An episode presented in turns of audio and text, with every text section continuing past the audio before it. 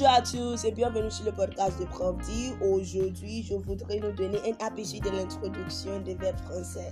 Hello everyone, welcome back to D's podcast. Today I'll be giving us an introductory insight and kind of a summary of French verbs, like what French verbs are, and why understanding their conjugation is very important in French language. You basically can make a sentence or talk for long without using French verbs. Just like in English, we make use of verbs to talk.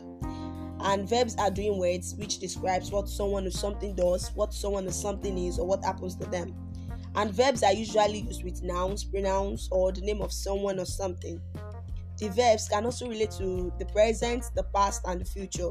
And the time they often relate to is called tense, so the present tense, the past tense, the future tense.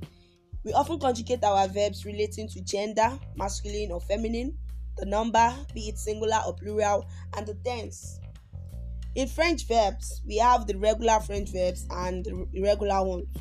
What do I mean by regular verbs? They are the verbs whose conjugation follow their normal rules, while the irregular verbs, their forms do not follow the normal rules. We have three group of verbs. We have the ER verb, the IR verb, and the RE verb. The ER verb and um, sorry, the ER verb is the first group of verb, and then the IR is the second group, and then the RE is the third group.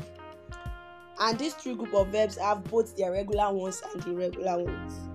In subsequent podcasts, we would learn how to conjugate in the three different form or the three different groups of French verbs. We learn each tense as we progress through. Examples of ER verbs that I that are very common: parler to speak, aller to go, chanter to sing, partager to share. And then and um, um sorry, examples of IR verb finir, choisir, remplir, finir to finish, choisir to choose, remplir to fill in.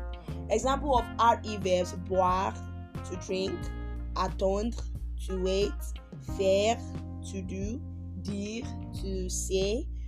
Um, so we have a lot of verbs. We have so many of them, but there are some that are very very common that as time goes on, you just know them. They become so natural to you because we use them every day when we speak. So, guys, we would learn more about French verbs, their conjugation, and all in subsequent podcasts. And if you remember, I've made a podcast about the two basic verbs, avoir and être. If you haven't listened to that podcast, you should look for it in my list of podcasts and listen to it. With that, you should have, let me say, an insight, let me say, an idea into what French verbs are with the way we've grouped them in the first group, second group, and third group. So, I also want to tell you something that all these verbs parler, chanter, finir, choisir, bien, boire, attendre, whatever it is, the verb it is, it is in its raw form. And before we can actually use our verbs, we have to conjugate them before we use them. You cannot always use them in the raw form, which is why learning the conjugation is important. And through the conjugation, we will be able to distinguish the tense, the number, and the gender. So it is very essential for everyone who wants to learn French to set their mind to the fact that they want to understand French conjugation.